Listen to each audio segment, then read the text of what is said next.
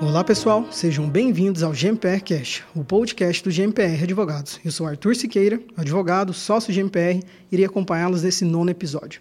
E para o episódio de hoje, a gente trouxe os pesos pesados da psicologia comportamental, relações de consumo, e já gostaria de começar apresentando os convidados. Por favor, Diógenes. Sou Diógenes Carvalho, advogado, sócio GMPR, Sou professor associado da Universidade Federal de Goiás, da cadeira de Direito do Consumidor, da Pontifícia Universidade Católica de Goiás, é, professor da Faculdade Autônoma de Direito de São Paulo, é, sou doutor em Psicologia Econômica, mestre em Direito Econômico e estudante de psicanálise. Legal, muito obrigado, Jorge. Alessandra Demito, por favor, se presente. Eu sou Alessandra Demito, psicóloga, doutora em Psicologia Organizacional do Trabalho, mestre em psicologia social, tenho um MBA para desenvolvimento de executivos e gestão empresarial, sou professora do IPOG nas disciplinas de liderança e psicodinâmica do trabalho, prazer, sofrimento, saúde e adoecimento. Sou psicóloga clínica com abordagem da psicanálise. Estou muito feliz aqui de estar podendo debater com vocês sobre esse tema que é tão importante para a nossa saúde mental. Seja bem-vinda, Alessandra. Nádia, por favor, se presente. Eu sou psicóloga Nádia Santana, eu sou mestre em psicologia da personalidade, especialista em psicologia da saúde. Sou professora da graduação e pós-graduação e sou fundadora, criadora do curso Arte da Escuta e também sou psicoterapeuta existencial há 22 anos. Obrigado, Nádia. E o tema a ser abordado hoje, como vocês viram, tem tudo a ver com psicologia, com saúde mental, né? E é algo que a rotina do advogado, dos escritórios de advocacia e dos gestores enfrentam bastante dificuldade. Isso porque é bastante comum na nossa rotina nos depararmos com prazos fatais, cobranças diárias, projetos a longo prazo, uma rotina muito acelerada, entre vários outros problemas que a gente enfrenta. Tudo isso gera, sem dúvida, uma enorme ansiedade, estresse e, consequentemente, frustração. Então, ouvinte, se você está habituado e sofrendo com esse tema, Prepare o seu drink favorito e nos acompanhe mais uma vez, pois o tema hoje será saúde mental, ambiente de trabalho e relações de consumo. Apesar do tema principal desse episódio ser saúde mental, acredito ser interessante dar um passo atrás e entender um pouco sobre essa como funciona hoje essa relação com o trabalho especificamente. Uh, hoje nós uh, vemos que houve uma verdadeira uh, mudança da abordagem do significado de trabalho, o que o trabalho representa para a vida da pessoa, é uma verdadeira inversão de valores. Alessandra, você acompanhou essa mudança? Confirma o que eu estou dizendo? Com certeza, Arthur. É, a gente costuma afirmar que o trabalho é central para a nossa identidade na modernidade. E ele é central porque o que eu faço é muitas vezes o que eu penso sobre mim. Então, quando você pergunta para alguém, ou vai apresentar uma pessoa. Quem é você? Quem é essa pessoa? Ah, é um psicólogo, é um advogado. Então, a nossa identidade, que nós dizemos assim, a nossa armadura psíquica, o que eu penso sobre mim, o meu valor, o que eu faço, é o que me protege também das dúvidas sobre mim, que é justamente aquilo que me leva a uma, uma descompensação psíquica caso eu não consiga encontrar o meu valor. Então, se o trabalho é central para a identidade, e a identidade é a nossa armadura psicológica, logo então o trabalho vai afetar a nossa saúde mental. Que legal. Nádia, concorda, confirma? Concordo, a Alessandra falou muito bem essa relação né, da identidade do trabalho. E hoje a gente tem que realmente rever qual o significado, como a gente leva o trabalho. As pessoas passaram por vários momentos de é, até uma cultura de que trabalho é algo negativo. Hoje a gente está ressignificando isso, né, de que maneira que eu, que eu levo o meu trabalho. Geralmente as pessoas trabalham a maior parte do tempo, estão em trabalho. E hoje a gente já passou por um processo de realmente de qualidade de vida no trabalho. Isso é uma busca né, das instituições, das empresas, dos próprios profissionais da psicologia, de levar um ambiente favorável à saúde, porque realmente é o momento que a gente fica. É, o maior momento da nossa vida a gente está em trabalho. Trabalho. Diógenes? Bom, eu acho que a gente trabalha por muitas coisas, né? A gente não trabalha só para ganhar dinheiro, assim. A gente trabalha para ter um ambiente social, a gente trabalha para ter é, uma convivência, né? E justamente dentro dessa concepção, né, a gente consegue vivenciar hoje muitas vivências de prazer e de sofrimento, né? Então, isso é muito comum, é, é muito difícil lidar com isso dentro do âmbito corporativo, né? As questões da diferença do prescrito, né, do real, aquilo que deveria ser e como realmente acontece. E a psicodinâmica do trabalho ela vem ajudando muito isso, justamente nesse resgate mesmo, né, de você poder lidar melhor com esse sofrimento, com essas pulsões aí em relação ao, ambiente de trabalho e a forma né, que esse trabalho é colocado aí no mundo. Legal. E assim, vou falar uma impressão que eu tenho e vou jogar a bola para vocês. Né? Hoje a gente vê que as características que são valorizadas, tanto numa, numa entrevista de emprego, futuramente numa contratação, são qualidades que tem muito a ver com aquela pessoa que é workaholic, que trabalha demais, que só pensa no trabalho, uh, que a, a, a, vida dela se entrega e se resume ali, né, no ambiente de trabalho. E a gente vê que até pessoas que não concordam com isso se sentem até numa situação de questionar, mas falam assim: poxa, será que aquilo ali é o certo? Né? Será que o ideal realmente não é essa pessoa que se entrega de corpo e alma no trabalho? E a gente vê que isso causa uma enorme frustração nas pessoas, né? Poxa, será que eu estou certo? Será que eu estou errado?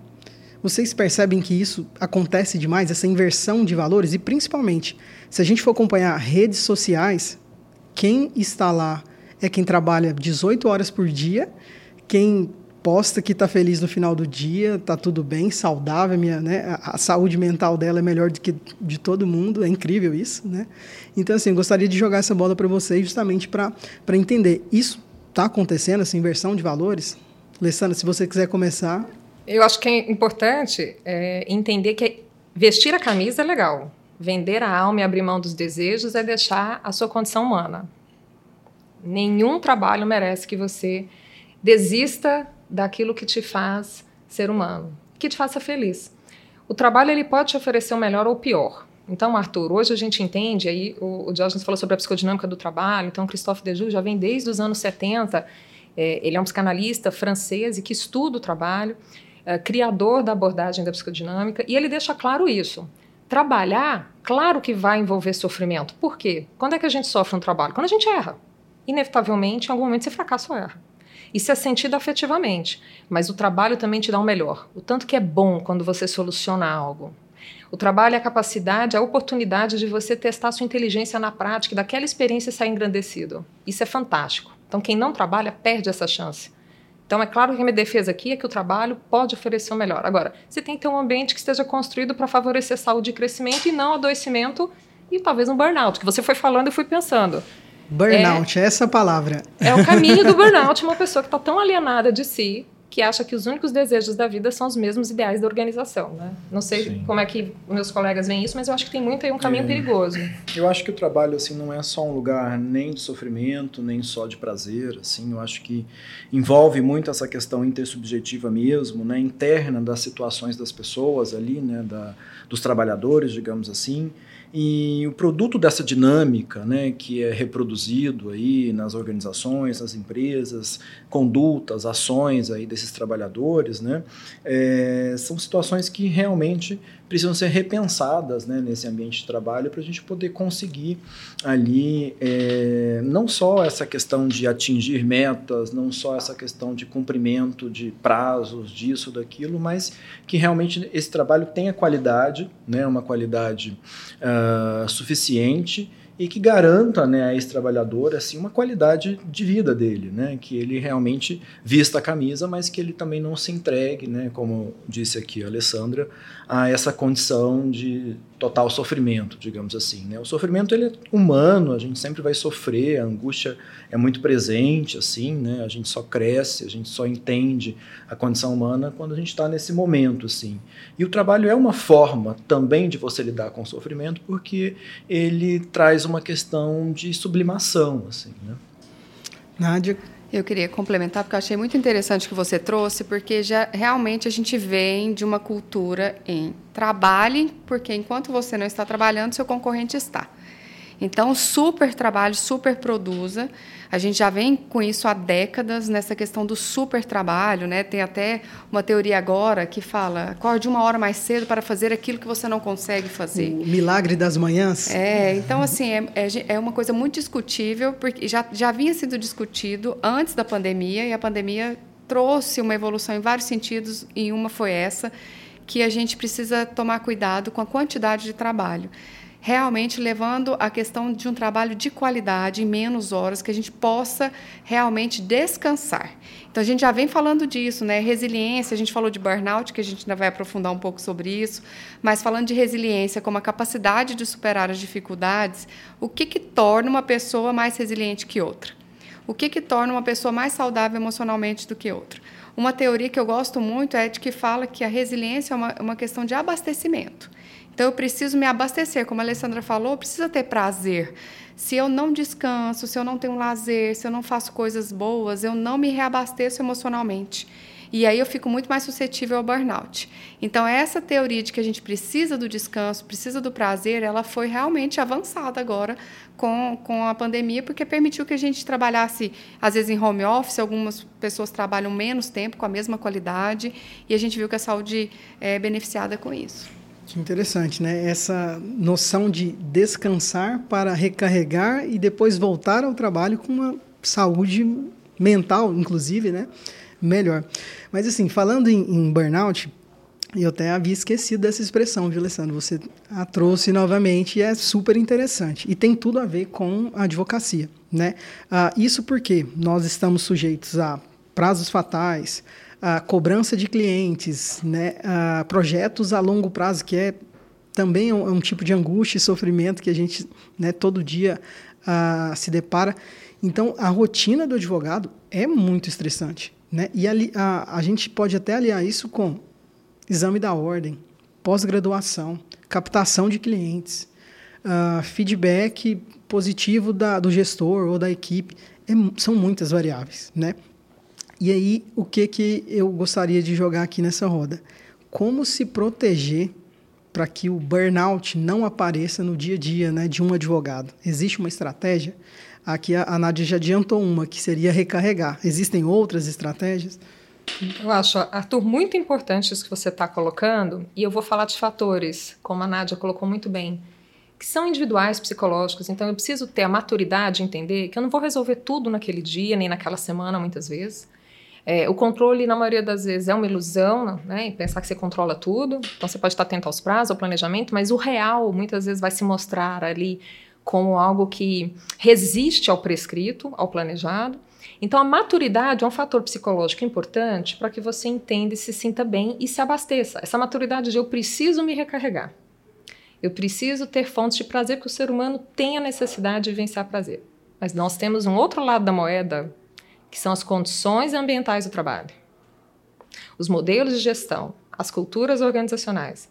E aí, para facilitar, eu acho que eu queria criar um crivo aqui, uma lente com vocês, de qual que é o ambiente, Alessandra, então, que favorece saúde e crescimento. É um ambiente que tem reconhecimento, em que as pessoas têm liberdade e autonomia para vivenciar o erro, o fracasso, se movimentar para resolver e daquilo sair ali fortalecido. E, principalmente, cooperação. É, a cooperação é essencial para que a gente possa sentir no trabalho esse laço social que talvez seja uma das coisas mais importantes e significativas da vida de qualquer ser humano. Então, acho que esses três elementos, né, reconhecimento, e, e um, um, ponto que não tem que estar presente é a sobrecarga, porque isso que você falou, Arthur, sobrecarregado você não tem chance. Você vai ter um tudo, ponto Tudo tentar, cai, né? Tudo cai. Você vai fazer um trabalho de baixa qualidade e logo você está achando que você tem pouca qualidade. Né? É, e aí eu acho que é um caminho de começar a duvidar da sua capacidade e com certeza você vai ficar vulnerável psicologicamente. E você leva para casa, a família começa a ter e sentir esses problemas também. É, não só no ambiente de trabalho a gente tem a, queda de rendimento, mas a própria família sente também, né? Claro. Isso, isso carrega muito para o ambiente familiar. Nádia, gostaria de, de complementar? É, eu acho interessante, assim, porque a Alessandra ela trouxe um ponto importante, porque realmente, qual é o antídoto do burnout? O antídoto é realmente as relações saudáveis, que foi o que a Alessandra trouxe, requisitos para se ter relações saudáveis no trabalho. Então, quando a gente caminha nessa direção, a gente está fortalecendo a, a qualidade das relações e a gente vê que isso realmente diminui o estresse. O burnout realmente é um estresse específico de quem lida com pessoas. Realmente, é, a área do direito, os advogados são número um, juntamente com médicos e professores, no, em burnout. E, assim, dentro do que a Alessandra falou, ela, ela colocou isso implícito, mas eu quero destacar que um fator de fortalecimento emocional é a gente lidar com aquilo que a gente tem controle. A gente vive numa cultura de que a gente quer controlar aquilo que não tem controle. A gente quer controlar o comportamento do outro, a satisfação do outro, um tempo, como se a gente tivesse controle sobre o tempo. Então, quando a gente aprende a atuar naquilo que a gente tem controle, a gente diminui a nossa carga de estresse. Então, eu tenho controle sobre o meu colega estar tá fazendo determinada coisa que eu não gosto? Não tenho controle. Eu tenho controle em como eu posso lidar com isso. Quando a gente vai diferenciando aquilo que eu tenho controle e o que eu não tenho, realmente o estresse é bastante diminuído. E também dentro do que a Alessandra falou, essa questão da cultura do erro. Hoje em dia, é, a gente tem uma cultura do foco naquilo que falta. Eu falo que com as crianças é assim. Então, se os meus filhos fazem um desenho de Dia das Mães e me dão de presente, aí eu falo: Nossa, mas eu sou feia assim? Nossa, mas eu tô gorda assim? A gente geralmente destaca o que faltou. Ah, você tirou nove? Cadê um? No ambiente de trabalho também é assim: olha, você não, não fez aquilo que eu te pedi, você faltou 10% da sua meta. A gente vive uma cultura do, que, do foco naquilo que falta. E isso realmente, essa cultura de autocobrança, ela mina nossa, as nossas energias. E um jeito que a gente tem realmente de se adoecer é isso, é o foco naquilo que falta. Então a gente precisa aprender a destacar nos nossos funcionários e na gente aquilo que a gente consegue, aquilo que a gente é, realmente aquilo que a gente conseguiu. Isso realmente fortalece também e evita o burnout. Aquilo que a gente pode entregar, né? Isso. verdadeiramente. Jorge, se... é, eu acho que a questão do reconhecimento aqui, que foi dito pela Alessandra e complementado de alguma forma pela professora Nádia, é, a gente desde sempre a gente está buscando reconhecimento, né, da mãe, do pai, nas relações como um todo. O olhar do outro é muito importante porque ele é constitutivo, né, um olhar que nos constitui, que nos critica, que nos confirma. E quando isso é levado, né, para uma centralidade do trabalho, né? esse reconhecimento, esse funcionário do mês, né? aquele que é reconhecido, Aquela que tem um bônus, que tem ali, né? é, alguma coisa, isso realmente é muito importante, né? você reconhecer aquilo e entender né, que isso não é apenas assim, um prêmio, algo nesse sentido, mas algo que vai realmente construir um ambiente melhor, né? que vai induzir melhores é, práticas ou melhores situações naquela questão do trabalho. Né? E, e, essa questão do trabalho, assim, a gente tem né, a questão do gestor, né, que vai dar um trabalho real ali, que vai te colocar várias coisas nesse sentido, e dentro disso vem essa ambivalência mesmo, né, que é essa coisa do bem-estar que a gente está buscando, né, de qualquer forma, e essa loucura, né, que é o próprio sofrimento do trabalho. Então, assim, eu acho que o Dejure, o Dejure ele fala bastante disso, né, desse campo situado entre a loucura e o bem-estar, assim, é onde realmente vai aparecer essa doença doença mental é onde está realmente a verdadeira loucura, né? Isso é uma loucura, assim. Arthur, me permite, eu Por peguei favor. aqui a ideia do Diógenes e me lembrou uma questão fundamental do que a gente está trabalhando, que é uh, você estar normal não é estar saudável. Normalidade e saúde são conceitos e situações diferentes. E aí, o, quando o Diógenes fala dessa questão que o, o traz, da diferença entre você estar saudável, adoecido, entre um e o outro, entre um polo e outro, existe um momento do sofrimento que você pode estar passando, em que você está usando os seus recursos no trabalho, nas relações, para não adoecer. Porque no trabalho você quer aguentar firme e forte. Você precisa pagar as contas, você tem que sustentar. Tem inúmeras outras variáveis que acompanham isso, né? Essa então, é muito importante entender que saúde mental é uma conquista diária, em que o sujeito precisa ser protagonista e não tem poupança. Igual saúde física, não adianta você malhar uma semana muito, que daqui a um mês você está bem. Não, é todo dia pensar: como é que eu vou conquistar saúde mental hoje? E como é que eu vou também promover um ambiente ou relações com as pessoas que ajudem elas nessa conquista? Eu acho que essa consciência, ela ainda está assim caminhando para gente nas empresas. Eu sinto dessa forma, mas é um caminho. E é aquele poder também né, do gestor criar laços né, com a sua equipe e, de uma certa forma, reforçar e demonstrar a importância desse trabalho, né, do, do, colaborador nos resultados, né, daquela pessoa que coopera com a atividade ali empresarial, com a atividade corporativa, valorizar esse, esse profissional, né, uh, como membro de uma grande equipe que está sendo liderada ali por um gestor que possa reconhecer esses dois lados da moeda, né? Esses dois lados aí que vai envolver essa loucura de problemas que a pessoa vai trazer da família, das suas relações, seus vínculos ali, né? Que vai chegar um dia que ele não vai estar tá bem, vai chegar um dia que não está tudo legal e de uma certa forma poder criar né, um ambiente na qual é possível conviver com tudo isso. Arthur, eu, nós pode, estamos estendendo aqui, pode né? Pode ficar tranquilo. Já estamos entrando no, no, tema do próximo bloco de uma maneira até natural. Eu queria falar uma, uma coisa muito importante que é, hoje em dia a gente fala, né, que as pessoas elas são contratadas pela capacidade técnica e são demitidas por é, incompetência comportamental, relacional. Então, essa questão dos relacionamentos que estão sendo propostos aqui em benefício à saúde mental é, são habilidades relacionais que não são disfarçáveis. A gente passou por uma, uma, um momento que os líderes né, ficavam, não, vamos dar um feedback positivo, depois um negativo, como se fosse uma manipulação da questão. Hoje em dia, para a gente promover um ambiente saudável, a pessoa tem que ter qualidade de relacionamento. Isso é uma coisa que a gente desenvolve, a gente precisa ampliar a nossa capacidade de relacionar, de ouvir, de não julgar, de respeitar, isso é complexo, porque a gente foi criado numa cultura diferente. Hoje nós vemos a maior era do julgamento. Então, isso contamina as relações e torna as relações adoecidas. A gente precisa é, refletir sobre isso. Legal. E assim, acho que a gente já estava até entrando no, no, no, tema do próximo bloco, que é saúde mental no mundo corporativo. Né? Ah, vocês sabem que ah, os nossos ouvintes são advogados, gestores, né? Uh, donos de escritórios de advocacia, então a gente precisa levar um pouco né, de mensagem para esse público.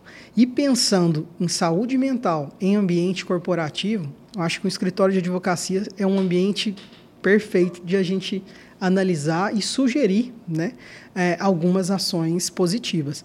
Pensando nisso, pensando no que a gente já conversou até agora, existem estratégias a nível corporativo? Você consegue a sintetizar alguma coisa para a gente nesse sentido, Alessandra? Muito legal sua colocação, Arthur. Eu acho que quando a gente fala a nível corporativo, a gente ainda assim está falando de pessoas. Em especial, a gente está falando de líderes. Né? Então, eu acho que falar do papel da liderança para construir um ambiente que favoreça a saúde e, e construção é, de crescimento profissional é fundamental. Qual que é a base da liderança? É confiança. E como é que a gente conquista confiança? Com respeito. Da respeitabilidade que nasce a possibilidade de se confiar. E quando a Nádia falou hoje né, é, da necessidade de se tolerar erros, é porque nesse mundo né, que a gente chama hoje é, de um mundo interconectado, interdependente, globalizado, a gente precisa ser inovador. E quem consegue ser inovador sem respeito, sem confiança? Você não pode errar. E só não erra quem não faz. Então, a liderança é o que vai possibilitar as pessoas estarem engajadas, se contagiando com o melhor que o trabalho pode dar. Como eu disse, o trabalho pode dar o melhor ou pior para cada um depende da configuração, e o líder tem um papel fundamental nessa configuração da organização do trabalho.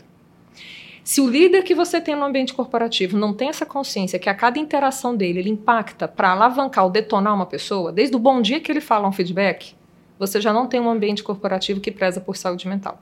Segundo ponto, esse líder tem noção de que ele precisa cuidar da saúde mental dele? É o melhor exemplo, porque se ele trabalha das 8 até meia-noite, e quando ele está doente, ele vai trabalhar também, ele está mostrando que ali não se valoriza nem saúde física nem mental. Então, dar o exemplo. Então, acho que são dois pontos importantes que eu queria ressaltar. E acho que partindo dessa posição da liderança, de uma cultura que consiga falar para todo mundo, gente, saúde é importante, confiança, respeito, nós temos uma base boa. Legal. Nádia, gostaria de, de complementar? Eu quero complementar. É, eu falo que respeito, que é o ponto que a Alessandra trouxe, o conceito de respeito é a capacidade de não invadir o espaço do outro. E a gente até falou aqui numa, numa palestra que eu dei sobre isso, né? Qual o meu papel, qual que é o meu espaço, qual que é o espaço do outro. Quando a gente aprende a respeitar, realmente a gente amplia a saúde emocional e a saúde das relações.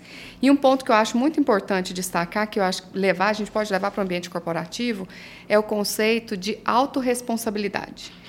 A gente acostuma jogar a gente costuma jogar a responsabilidade para o outro. Ah, então não estou me saindo muito bem porque o meu chefe não faz isso. Ah, o chefe não está saindo muito bem porque o funcionário está fazendo aquilo. Quando a gente leva para o ambiente corporativo a noção de autorresponsabilidade, que é o que, que eu posso fazer diante do líder que eu tenho, ou líder, o que, que o líder pode fazer diante dessa equipe que ele tem, diante da realidade que tem.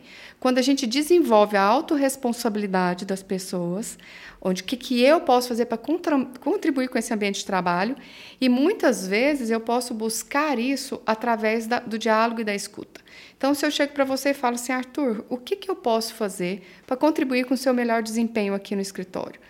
Tem alguma coisa que eu posso fazer que vai melhorar a sua vida aqui? Às vezes, a gente, tem ferramentas, tem coisas que o funcionário pede que são tão simples, da mesma forma que a gente faz com o filho. Às vezes, a gente tem como auxiliar com coisas muito simples. Às vezes, a pessoa quer um cafezinho que, não, que tinha e não tem mais. E leva uma sensação de bem-estar que aquilo ali reflete na produtividade, em tudo, né? Imensa com, com situações simples. Então, eu sou autorresponsável, mas eu também posso é, escutar de você o que, que você precisa e atender as pessoas como indivíduos singulares. Isso hum. é muito importante. Nadia, e você tocou num assunto que eu gostaria de falar, que é saber ouvir e saber falar, conversar, expor.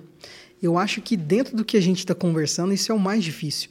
Dentro de uma relação corporativa, até essa confiança, eu tenho que criar um ambiente muito uh, muito tranquilo para a pessoa ter liberdade de chegar no Diógenes e falar: Diógenes, eu não gostei daquele dia que você fez isso, falou aquilo.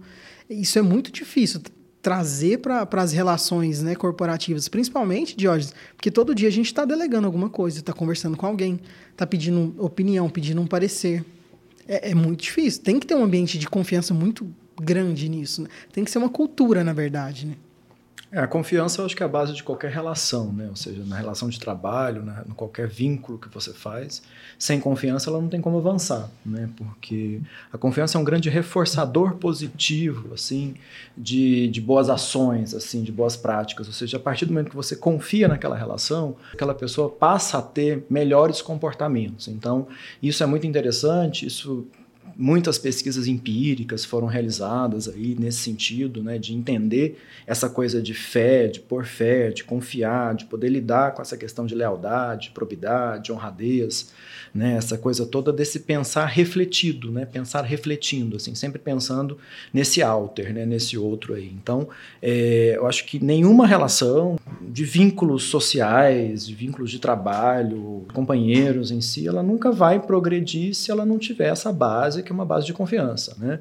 Isso já foi provado, comprovado empiricamente, está nos consultórios aí todos os dias, né? E no próprio direito a gente consegue ver isso, né? Que a confiança ela é também um, um grande estruturante mesmo dos negócios jurídicos, né? essa boa fé, essa, essa coisa toda do, do e a confiança é um dos princípios mais antigos do mundo, né? Maldito do homem que confia no outro homem, né? Deve ser temente a Deus. Então, desde então essa coisa da confiança, da fé, da fides, da fidelidade, da honestidade né, de todo esse tráfego né, que vai existir aí, ele é muito importante. É interessante que você falou da comunicação, né, Arthur?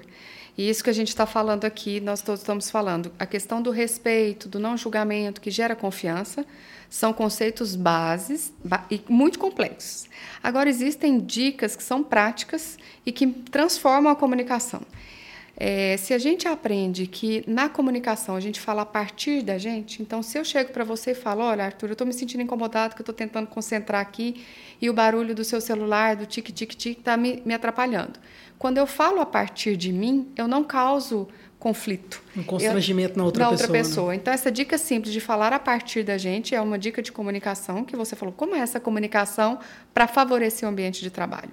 Um outro ponto é que a gente, infelizmente, a comunicação é a ponte dos relacionamentos. Se eu não me comunico com alguém, eu não me relaciono com essa pessoa. Só que a gente utiliza essa ponte muito como competição.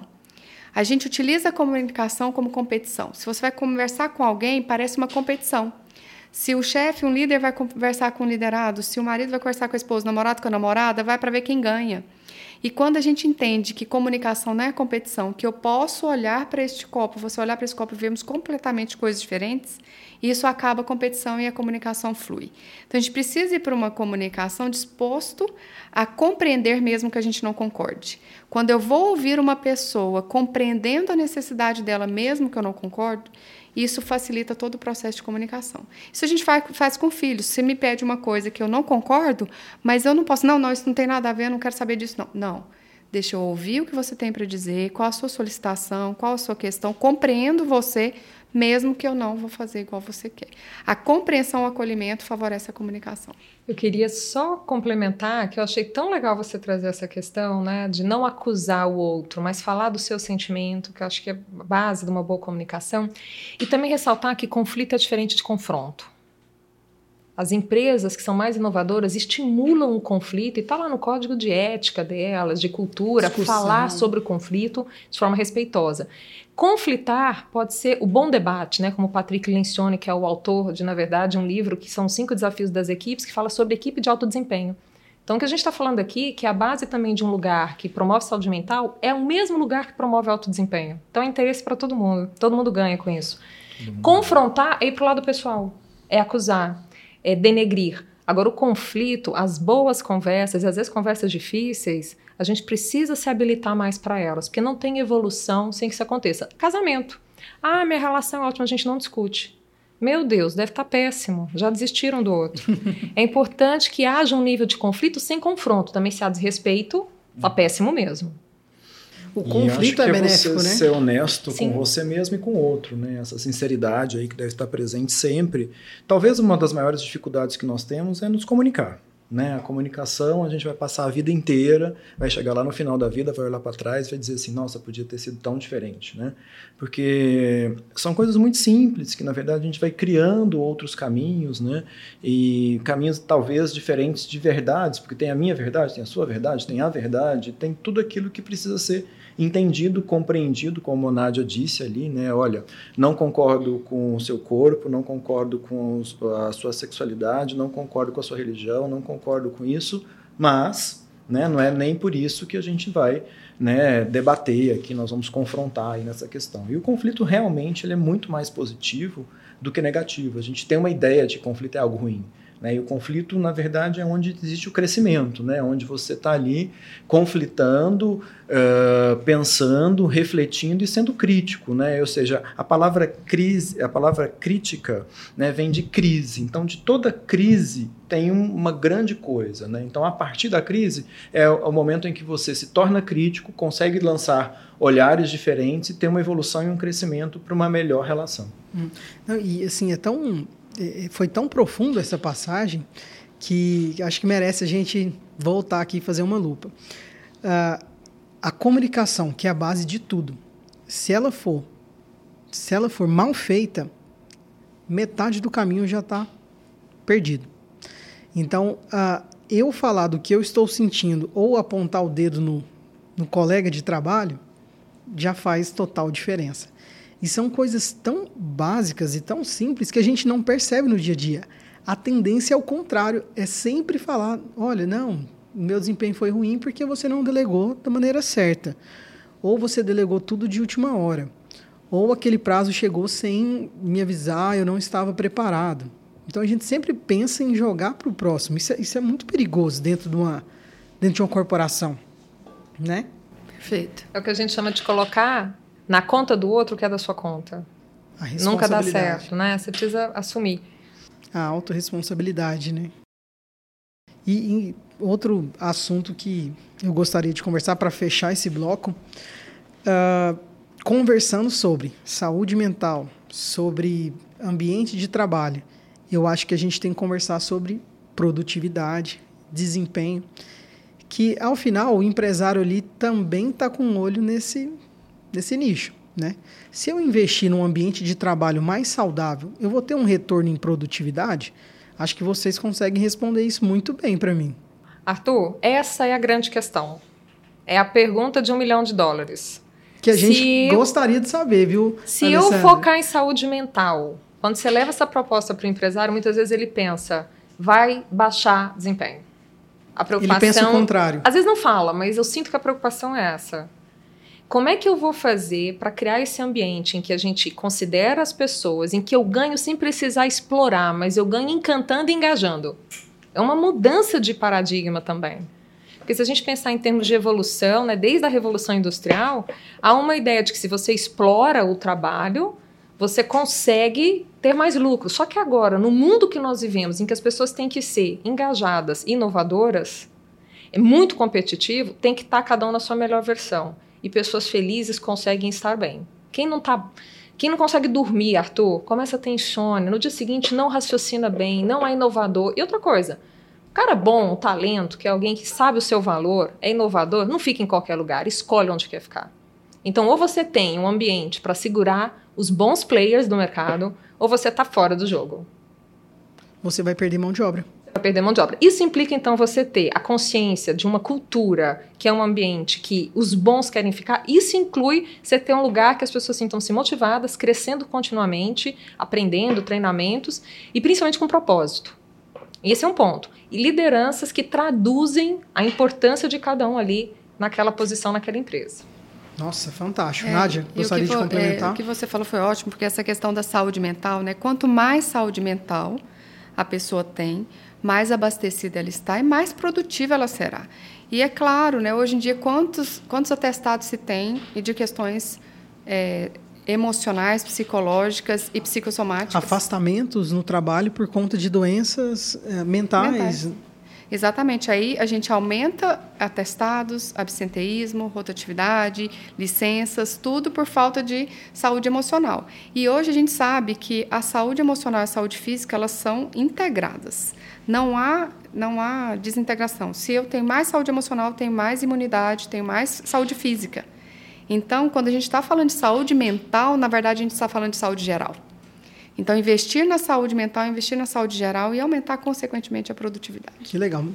Resumindo, investir em uma gestão eficiente, uh, investimentos na equipe, em desenvolver líderes que passem essa mensagem né, e tenham essa sensibilidade, nós iremos ganhar em produtividade. Eu quero falar de uma questão prática que chegou para mim, uma necessidade de um mentorado, em que ele estava recebendo muitas pessoas da equipe que passavam por problemas de questões de saúde mental e queriam falar para ele sobre. E ele, muito angustiado, falou: Alessandra, como é que eu faço? Eu não sou psicólogo.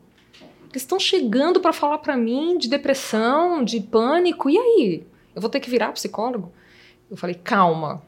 A primeira coisa é que você, como líder, não tem que ter solução para tudo. Esse é um equívoco da liderança hoje. A gente fala que o líder 4.0 tem que fazer boas perguntas, não tem que ter todas as respostas, porque é impossível alguém ter todas as respostas. Então, escuta o teu liderado. Escutar, Arthur, é um presente, principalmente se você não quiser colonizar o pensamento do outro a partir do que ele está trazendo. Não tem que dar conselho. Não tem que falar o que você faria. Escuta e pergunta uma só coisa: tem algo aqui que eu, enquanto seu líder, posso fazer para te ajudar na sua condição? E acho que aí a gente está falando de trabalhar confiança, de comunicação, de respeito. Então, às vezes, o líder sofre muito. E eu vi nesse momento da pandemia, líderes falavam assim, Alessandra, a equipe está querendo saber que dia que volta o trabalho. A gente vai ficar quanto tempo afastado? Eu falei, você tem a resposta? Não.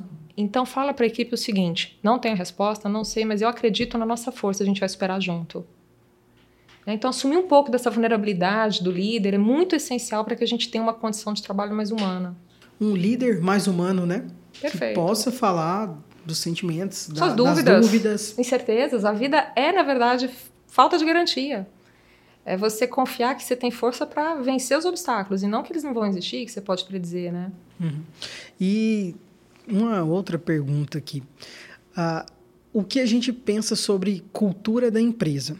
Isso tem que ser algo que venha de cima para baixo? Eu tenho que, como corporação e como empresa, trabalhar isso lá em cima para que isso desça, isso seja uma prioridade dos nossos gestores, líderes. A pergunta é: isso começa lá de cima? É top-down, mas só se fortalece bottom-up. O que isso significa? Como assim? Me você explica. pensa numa pirâmide. Então, é top-down porque se você não tem lá em cima alguém, o CEO, tanto que o Satya Nadella, que está na Microsoft como CEO desde 2014, ele fala isso, que o C de CEO não é de chief, é de culture. Porque ele acredita que ele é o guardião maior da cultura organizacional da Microsoft e é uma empresa que vem passando por um processo desde 2014 de mudança de cultura até hoje. Não terminou ainda. Porque não é do dia para a noite, ainda mais uma empresa desse tamanho. Então, a cultura é top-down porque ela parte do, da alta gestão. Não adianta nem tentar mexer em cultura se a alta gestão não está consciente. Mas o bottom-up é que ela vem das bases se concretizando. Então, lá da base operacional, aquilo chegou ali e, em termos de concretização de ação, disciplina operacional e mentalidade e valores, aquilo vai para o dia a dia. Então, essa sua pergunta é fantástica e, eu, e, é uma coisa que a gente tem muita certeza, né? Como psicólogo organizacional, eu te afirmo.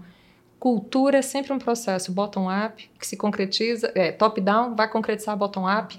E as lideranças têm que ser guardiões da cultura organizacional, né? Então eu sempre falo assim, quando aparecer um problema para você que é líder, não dá solução não.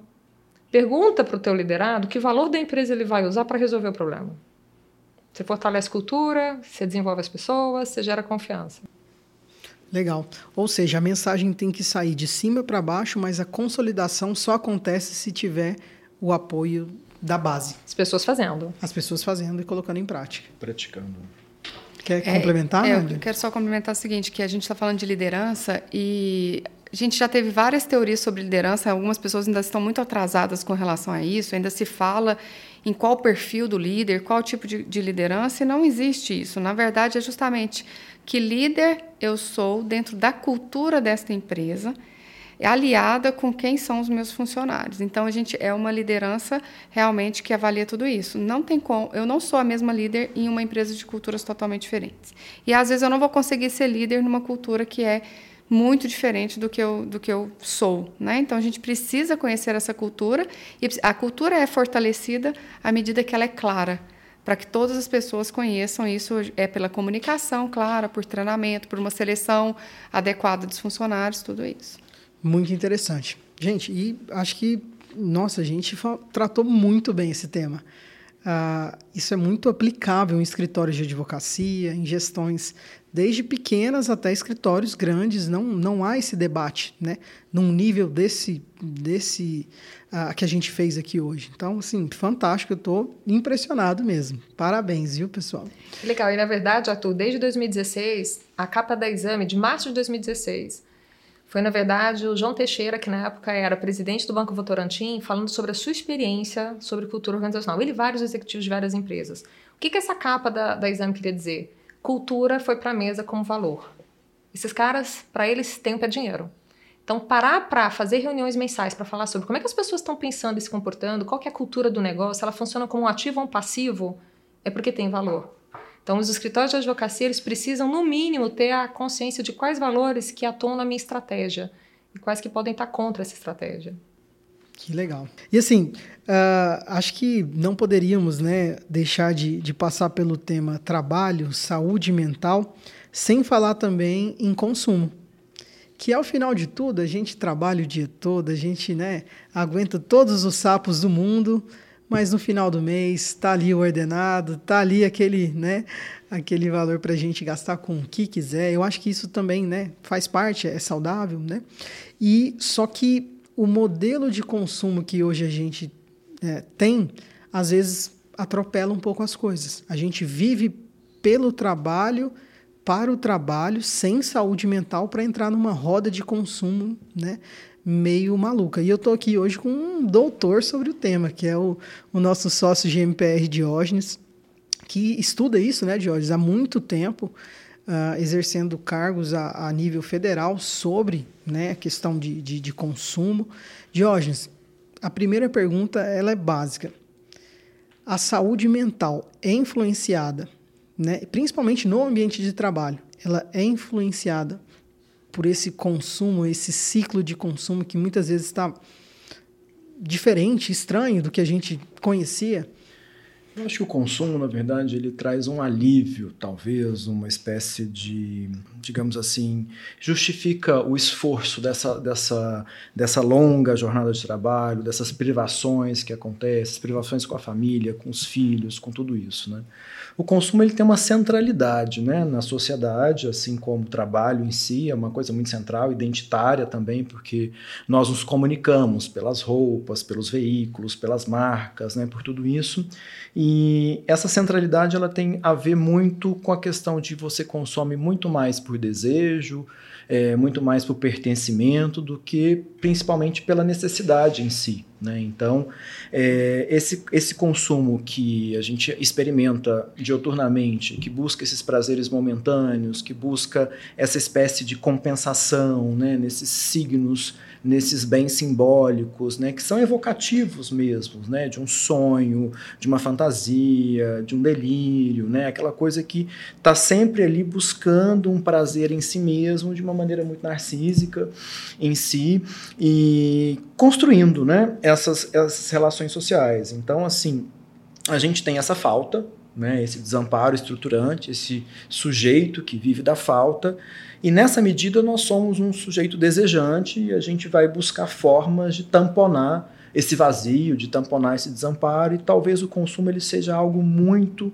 É, ele cola muito com essa completude, né? com essa sensação de completude, com essa gratificação que é colocado ali no bem, no produto em si. Então tem muito a ver, sim, essa ideia da, do consumo do trabalho, do adoecimento das pessoas hoje em dia, né? porque o, as pessoas acabam trabalhando muito para poder né, ter um pouco mais de dinheiro, para poder consumir mais e nunca tem uma satisfação né, daquele ciclo.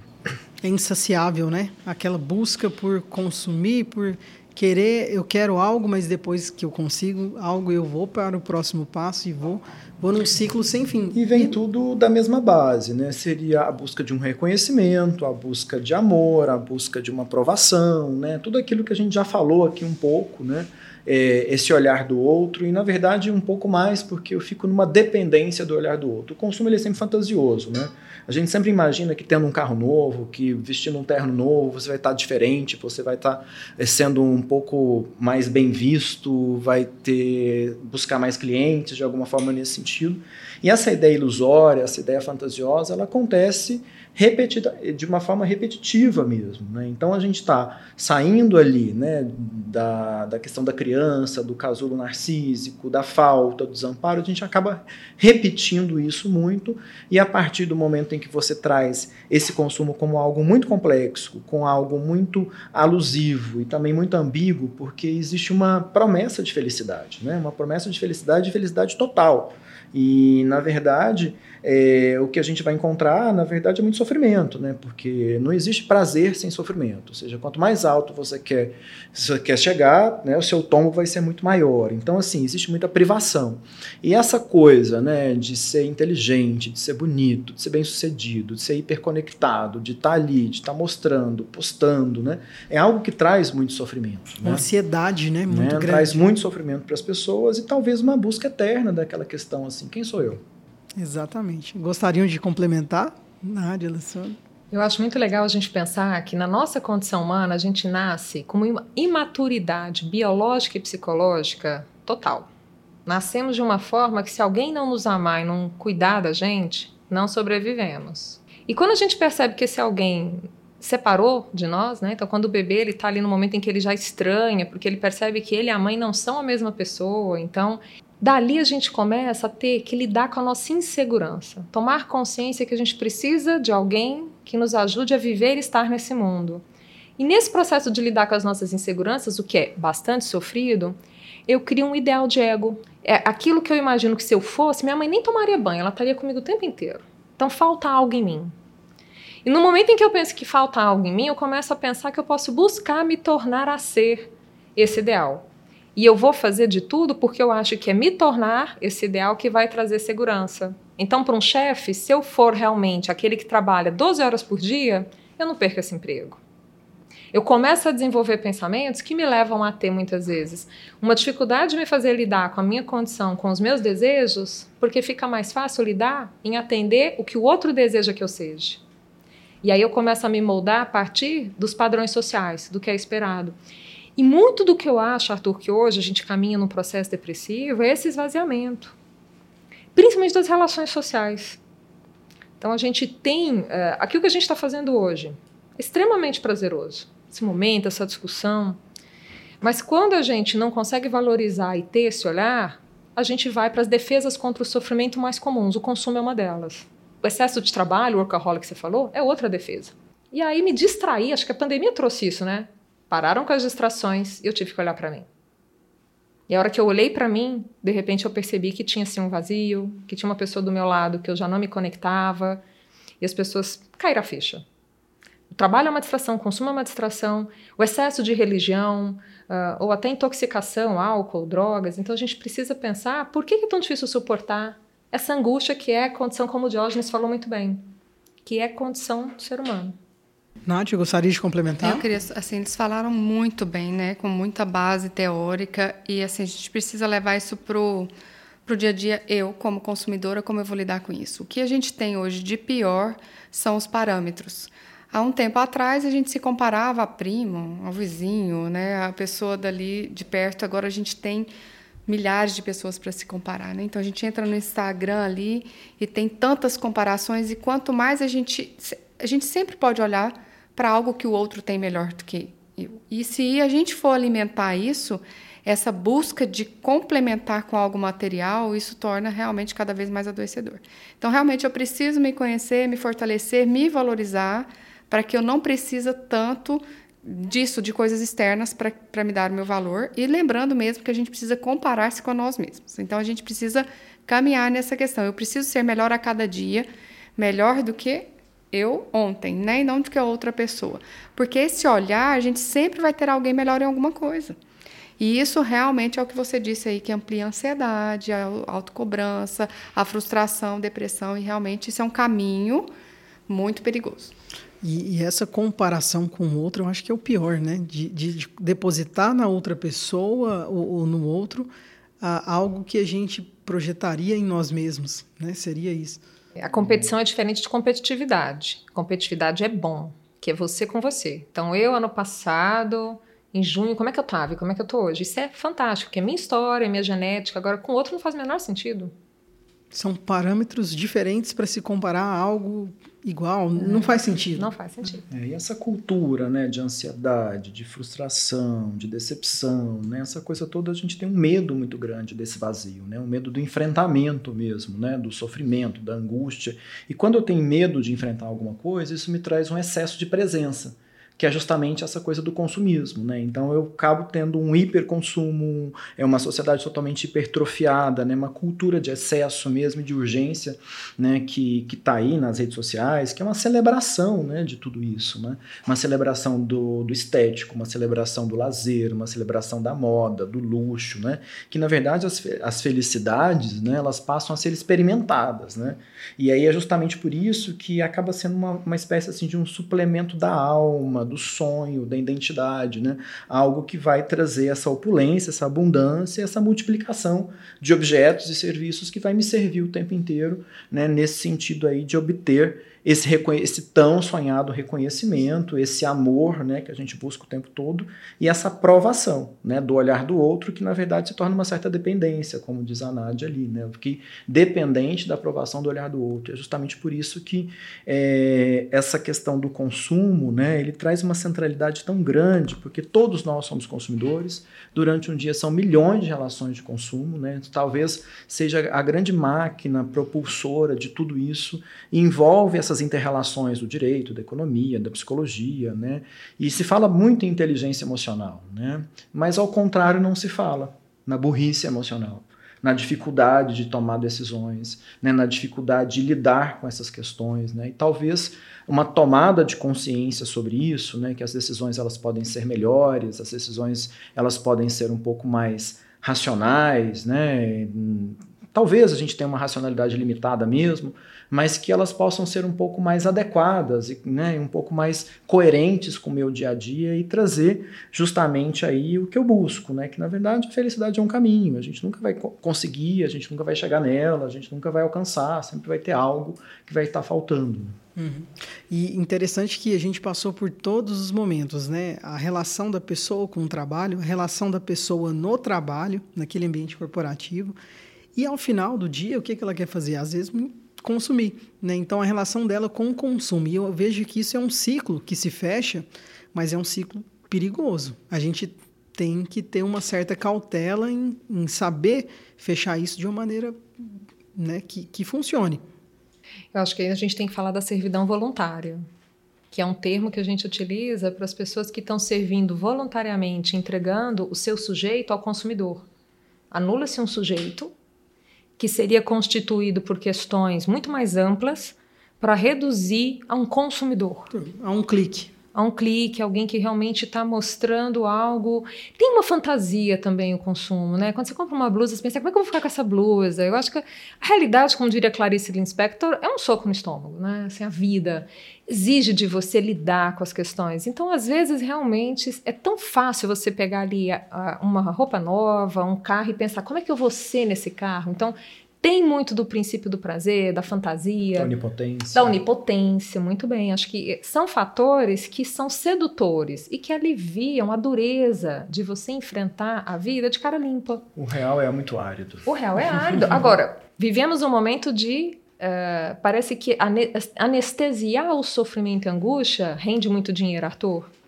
A gente vê a questão aí das drogas, é, lícitas ou ilícitas, o próprio consumo são anestesias, o próprio trabalho. A servidão voluntária seria assim: eu sirvo voluntariamente a minha vida a um ideal organizacional e me abandono. E eu acho que muitas vezes a gente faz isso em doses menores. Por outros meios, né?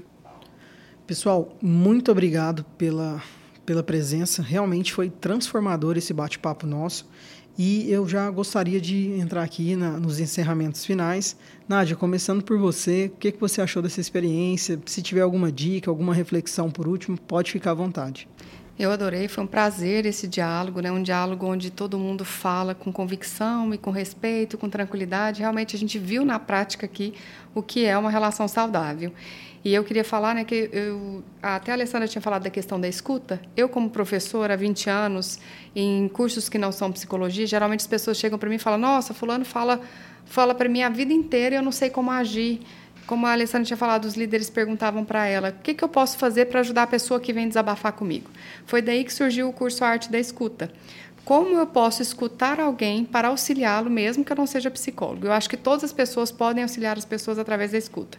Então, a gente orientar como ouvir para que essa pessoa é, seja mais saudável. Então, eu falo que uma escuta qualificada é a base para uma comunicação assertiva. A comunicação assertiva é a base para uma relação saudável. E a relação saudável é a base para a saúde emocional e a saúde geral. Então a gente precisa investir nesse ciclo mesmo nos ambientes corporativos, que são os nossos núcleos sociais, para realmente ampliar a saúde do mundo mesmo. Legal, muito obrigado, Nádia. Alessandra, por favor, considerações finais, dicas que você tiver de passar para a gente aí de bom. A primeira Estamos coisa, aqui. agradecer o convite, Arthur, Nádia, Diógenes. Foi um prazer mesmo esse bate-papo. Amei. E eu acho que cuidar da saúde mental talvez seja aí o, a maior orientação dessa conversa. E é uma coisa que a gente tem que ser protagonista. Não dá para delegar para ninguém. Então coloque na agenda todo dia o que, que você faz para manter e cultivar e conquistar a sua saúde mental. É o bem mais valioso. Cultura, a questão do consumo, isso aí a gente vai ter que lidar. Inclusive, além do consumo e trabalho, hoje é um lugar que você escolhe. Será que eu quero estar nesse lugar? Então, o como eu vou consumir, como eu vou trabalhar, em que cultura eu quero estar, são escolhas que tem que estar alinhada a esse fio condutor, conquistar a saúde mental. Acho que é essa a orientação aí que eu queria deixar como uma mensagem final para vocês. Legal. Diógenes, o que, que você achou da experiência? Realmente foi muito agradável aqui o bate-papo. Eu sou um verdadeiro apaixonado ali pelo direito do consumidor e alguns 15 anos atrás eu já comecei a descortinar assim outros saberes, né?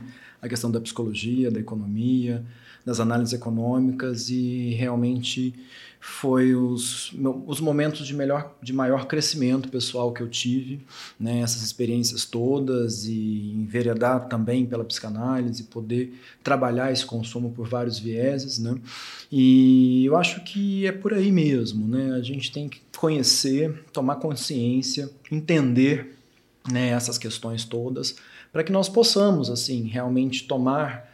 É, eu falo muito de tomada de decisão, que é o, a questão mesmo do consumidor, né, que escolhe pelo produto, pelo serviço, que faz as suas, as suas melhores escolhas, digamos assim, e na verdade elas são muito mais emocionais do que racionais, elas são muito mais intuitivas, elas são muito mais é, limitadas do que a gente imagina. Né? Então, talvez a gente pudesse tomar essa consciência e entender melhor que eu posso escolher melhor, que eu posso tomar melhores decisões para minha vida, eu vou alcançar sim um melhor estar subjetivo. Legal, muito obrigado. E esse foi mais um GMPR Cast, o podcast do GMPR Advogados.